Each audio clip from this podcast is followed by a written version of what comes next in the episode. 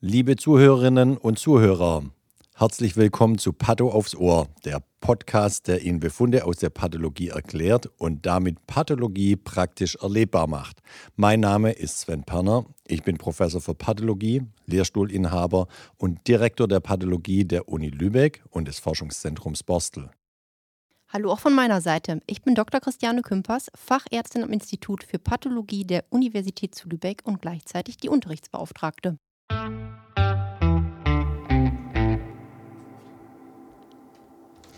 Hallo und herzlich willkommen zu einer neuen Folge bei Patho aufs Ohr.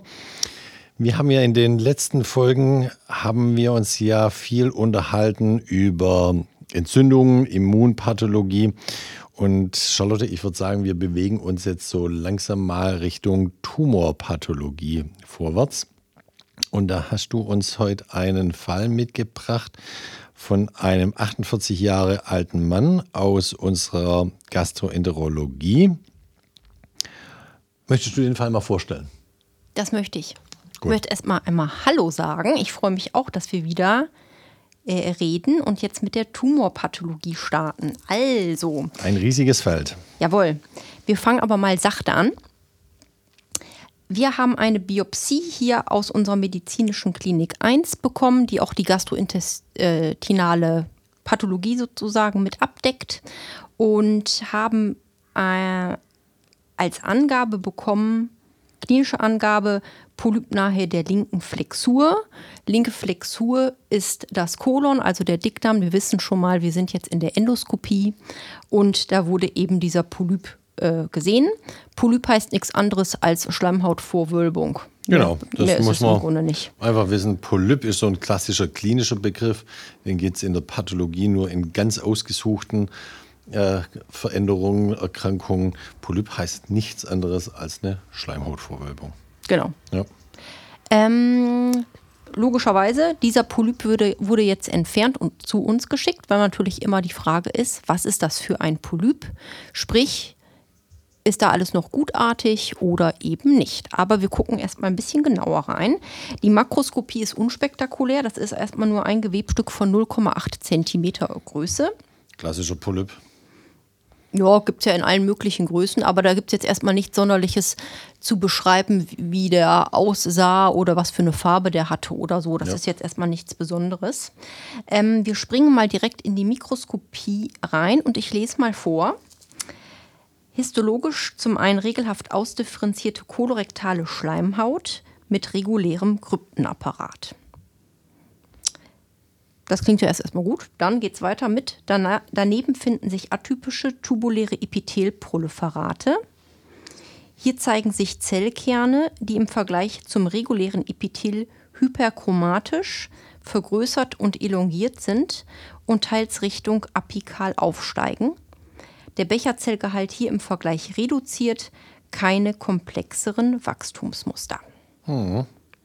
So, da steckt ja viel drin wir gucken mal direkt in die Begutachtung rein. Sven, willst du das machen? Soll ich das machen?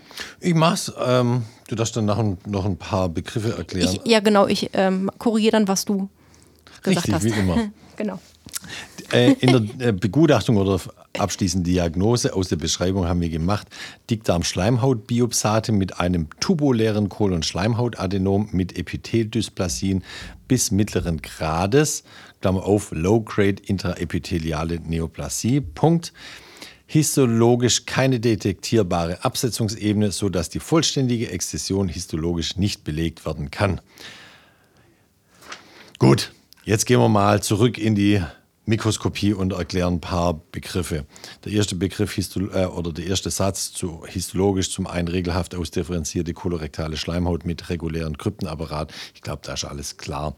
Da ist alles klar, aber das ist schon mal wichtig, weil wir wissen, wir sind schon mal im Dickdarm gelandet. Das heißt, das, was wir sehen, passt auch zum eingesandten ja, Material. Stimmt, genau. Das ist sozusagen die. Würden wir jetzt Dünndarmschleimhaut sehen, wäre schon wieder blöd, ne? Dann, dann wird man anfangen zu überlegen, puh, puh, puh, ähm, gibt es hier eine Gewebeverwechslung, aber das zeigt wirklich genau an, ähm, das, was eingesandt Organ wurde. Organ stimmt schon mal. Organ stimmt schon mal, genau. So, aber jetzt erklär mal, der nächste Satz lautet, daneben finden sich atypische tubuläre Epithelproliferate. Was sind atypische tubuläre Epithelproliferate? Genau. Ähm, Also Epithel äh, bedeutet ja ein Zellverband, der eben die Oberfläche äh, bildet. In dem Fall äh, ist das praktisch ja intestinale Schleimhaut. Ne? Mhm. Ähm, so, also das ist Epithel. Proliferat heißt immer schon, da wächst was. Da wächst Proliferieren. Genau. Tubulär, das ist die Wachstumsform, wie diese Zellen jetzt wachsen. Und tubulär kommt von Tubulus. Und Tubulus heißt ja nichts anderes als so schlauchähnlich. Röhrenförmig. Rö- Oder röhrenförmig, genau. Also man muss sich das dann so vorstellen, ähm, Zellen, die, wenn man so dran guckt, im Grunde einen Kreis bilden und in der Mitte bleibt eben ein Lumen übrig. Darf ich jetzt mal so was richtig Klugscheißerisches sagen? Sehr gerne, ich sehe es dir schon an. Das brennt mir auf den, Ja, ja, den ja, ja, Nägeln. ja. Also der Begriff Tubulus ist ja definiert, ein Tubulus der Niere. Röhre. Eine Röhre, genau. Das sieht natürlich nur aus wie eine Röhre, was da wächst im Querschnitt, aber es ist keine Röhre, das muss man auch sagen. Und deswegen, das ist auch wieder einer dieser großen Missnomer in der Medizin. Eigentlich müsste man hier sagen, das sind tubuloide Epithelproliferate. Aber es hat sich einfach durchgesetzt, dass es tubuläre Epithelproliferate sind. Gut, aber wenn man sich jetzt vorstellen will, Zellen, die sich so zusammenlagern, dass sie wie so ein Ring aussehen und in der Mitte bleibt ein- und trotzdem ja, und nennen in wir der, es tubulär. Ja. Genau. Genau. Und atypisch heißt ja im Grunde nichts anderes als nicht typisch. Genau. Was anderes heißt atypisch erstmal nicht. Ähm, und warum die jetzt atypisch sind, das wird im nächsten Satz erklärt. Wo nämlich steht, dass die Zellkerne dieser Proliferate im Vergleich zu dem regulären Epithel eben hyperchromatisch vergrößert sind, elongiert sind und Richtung apikal aufsteigen. Sven, willst du da mal durch diese Begriffe durch, äh, dich durcharbeiten, Ja, wenn du das kannst? Also, ja, kann ich. Im Vergleich zum regulären Epithel hyperchromatisch. Das heißt also hyperchromatisch, ich erkläre das auch immer in der Vorlesung. Ähm, das bezieht sich auf die äh, Hämatoxylinfärbung, die ja die Kerne färbt. Hämatoxylin ist ja ein äh, basischer Sau äh, Farbstoff, der eine Verbindung mit einer Säure eingeht. Und der Farbstoff ist blau. Und die Säure befindet sich eben in Form von Desoxy- Desoxyribonukleinsäure in den Zellkernen. Und wenn wir hyperchromatisches Epithel haben, dann heißt es im Endeffekt, wir haben im Vergleich zum normalen Epithel vergrößerte Kerne und deswegen hyperchromatisch, also verstärkt angefärbt, was anderes heißt es nicht, stärker blau, weil eben die Kerne größer sind als normal und so eine Zelle zum großen Teil vom Kern ausgefüllt ist. Das steckt hinter dem Begriff hyperchromatisch.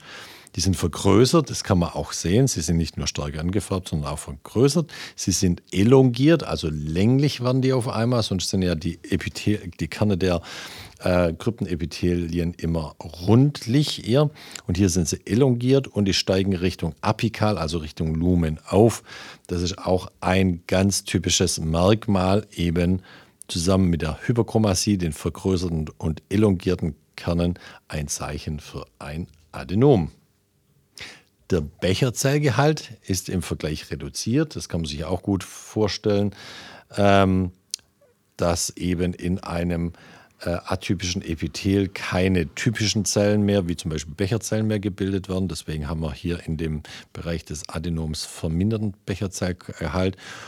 Ähm, aber wir sehen keine komplexeren Wachstumsmuster.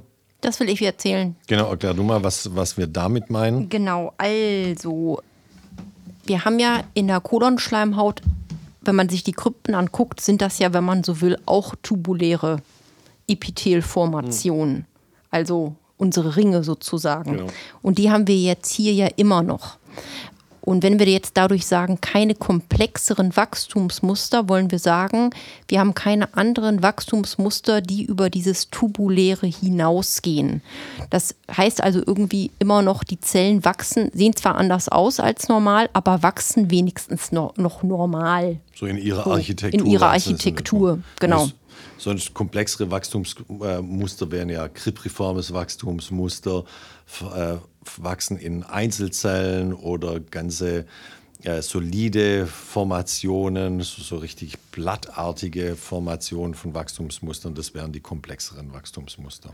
Genau, und es hat halt einen Grund, warum das da steht, dass wir die eben nicht sehen. Da kommen wir nachher nochmal auf der, in der Begutachtung drauf genau. zurück.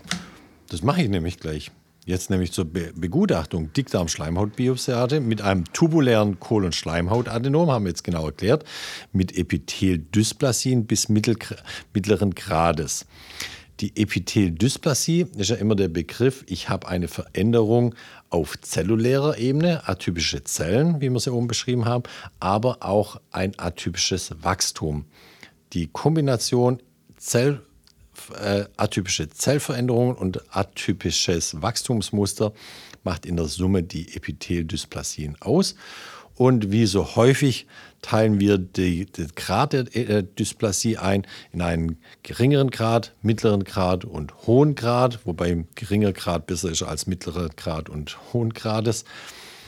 Dann, das ist also sozusagen das dreistufige Grading-System, aber es gibt auch noch das zweistufige Grading-System, wo nur zwischen High Grade, das ist aus dem Englischen abgeleitet, also hochgradig und geringgradiger Epitheldysplasie unterschieden wird. Und im Englischen heißt es dann gesamt Low-Grade intraepitheliale Neoplasie.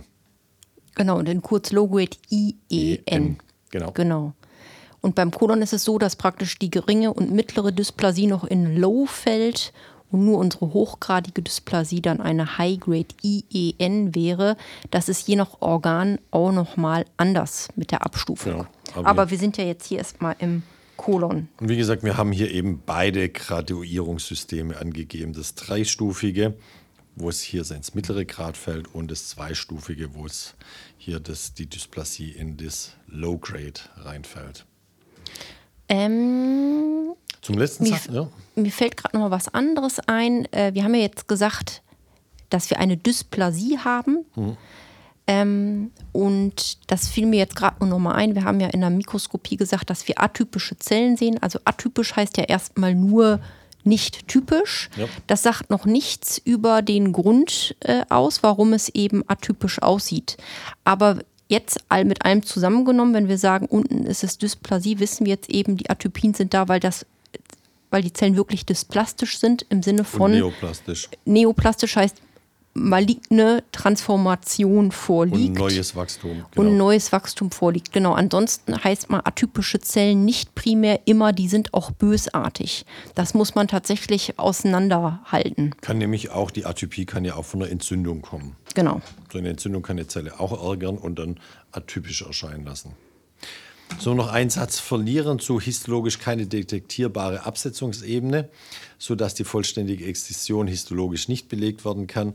Also wir haben jetzt rausgearbeitet, das ist ein äh, Low-Grade-Adenom, also schon eine Vorstufe von Krebs, aber noch die ganz frühe Vorstufe von Krebs. Und da ist den Klinikern ja auch wichtig, dass sie diese Adenome komplett abtragen und nicht ein bisschen Epithel von dieses dysplastische Epithel zurückbleibt. Deswegen wollen die Kliniker von uns auch oft dann wissen, haben sie den, äh, den Polypen des Adenom komplett abgetragen oder nicht. Bei großen Polypen können wir die Absetzungsfläche wirklich sehen und vielleicht Tusche markieren. Dann können wir das auch unter dem Mikroskop sehen. Bei kleineren Polypen sieht man das oft nicht. Manchmal erkennt man noch die Kauterisierungsfläche, aber die haben wir hier wahrscheinlich auch nicht erkannt, sodass wir dem Kliniker zurückspielen müssen. Wir können jetzt hier ihm nicht zurückspielen, ob er den, das Adenom komplett entfernt hat oder nicht. Aber in der Regel machen die das ja schon immer komplett entfernen. Die legen da ja eine Schlinge drüber äh, über den Hals von den Polypen und setzen den so weit wie möglich unten ab. Genau. Die kann sich dann natürlich so so zusammenzurren, sodass man ja. die Absetzungsebene tatsächlich dann auch nicht mehr gut sehen kann. Ne? Also, ne? Aber ja. Genau, auch wenn wir das jetzt hier schreiben, dass man die äh, Exzision histologisch, die komplette äh, äh, Exzision histologisch nicht belegen können, heißt es noch lange nicht, dass dann der Kliniker nochmal mit seinem Koloskop reingeht, die Stelle sucht und dann nochmal was abträgt. Nee, das nicht. Aber wir haben dann sozusagen vollständig alles gesagt, was wir sagen können, haben also alles geliefert und dann kann der klinische Kollege sicher überlegen, ob er dann einfach irgendwie im Verlauf nach ein paar Monaten einfach nochmal eine Kontrollkoloskopie macht, ob an der Stelle nochmal was gewachsen ist. Genau. Wunderbar. Sonst fällt mir zu dem Befund hier nichts mehr ein. Charlotte, fällt dir noch was ein, was wir hier berichten können, erklären könnten? Nö, alles schick, würde ich sagen. Wunderbar.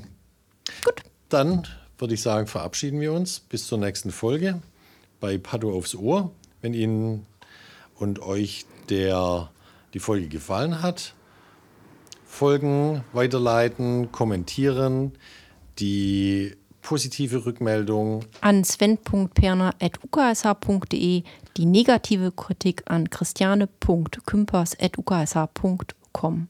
Halleluja, sie hat es endlich kapiert. Auf Wiedersehen zusammen. Bis nächste Mal. Tschüss. Tschüss.